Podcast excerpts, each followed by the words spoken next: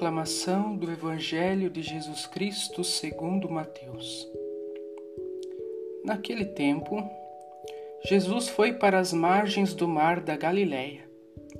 Subiu a montanha e sentou-se. Numerosas multidões aproximaram-se dele, levando consigo coxos, aleijados, cegos, mudos e muitos outros doentes então os colocaram aos pés de Jesus, e ele os curou.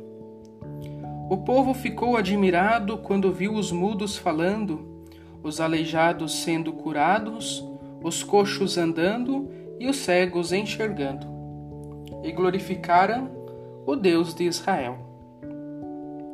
Jesus chamou seus discípulos e disse: Tenho compaixão da multidão porque já faz três dias que está comigo e nada tem para comer.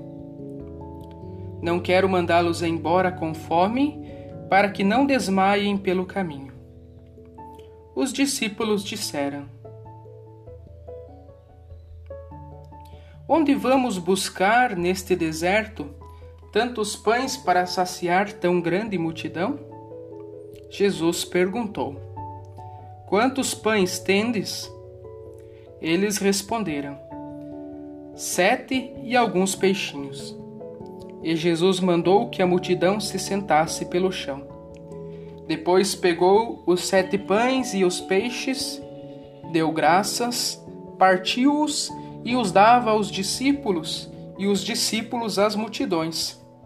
Todos comeram e ficaram satisfeitos. E encheram sete cestos com os pedaços que sobraram. Meditação Jesus é aquele que devolve a dignidade de cada homem e mulher, de cada ser humano. Ele cura toda e qualquer enfermidade que possa vir ao encontro do ser humano e possa o estar atrapalhando na caminhada de fé. Somente a partir dessa devolução da dignidade, e digo devolução porque a dignidade é algo próprio do ser humano. O ser humano, por natureza, possui uma dignidade, porque foi feito à imagem e semelhança de Deus. Então, quando é devolvida ao ser humano esta dignidade, aí sim ele pode sentar-se à mesa, participar do banquete e o Senhor o alimenta, provê alimento para as suas necessidades. É verdade que o nosso pecado rouba de nós a dignidade. Contudo, Jesus, ao vencer o pecado, nos dá a possibilidade de optarmos sempre pelo seu caminho. E o seu caminho é de vida e vida para todos. Por isso, nesta quarta-feira, nós rezamos com a oração do dia.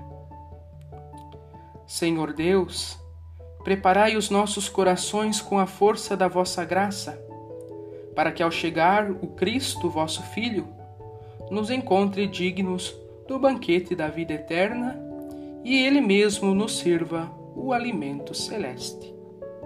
Por nosso Senhor Jesus Cristo, vosso Filho, na unidade do Espírito Santo.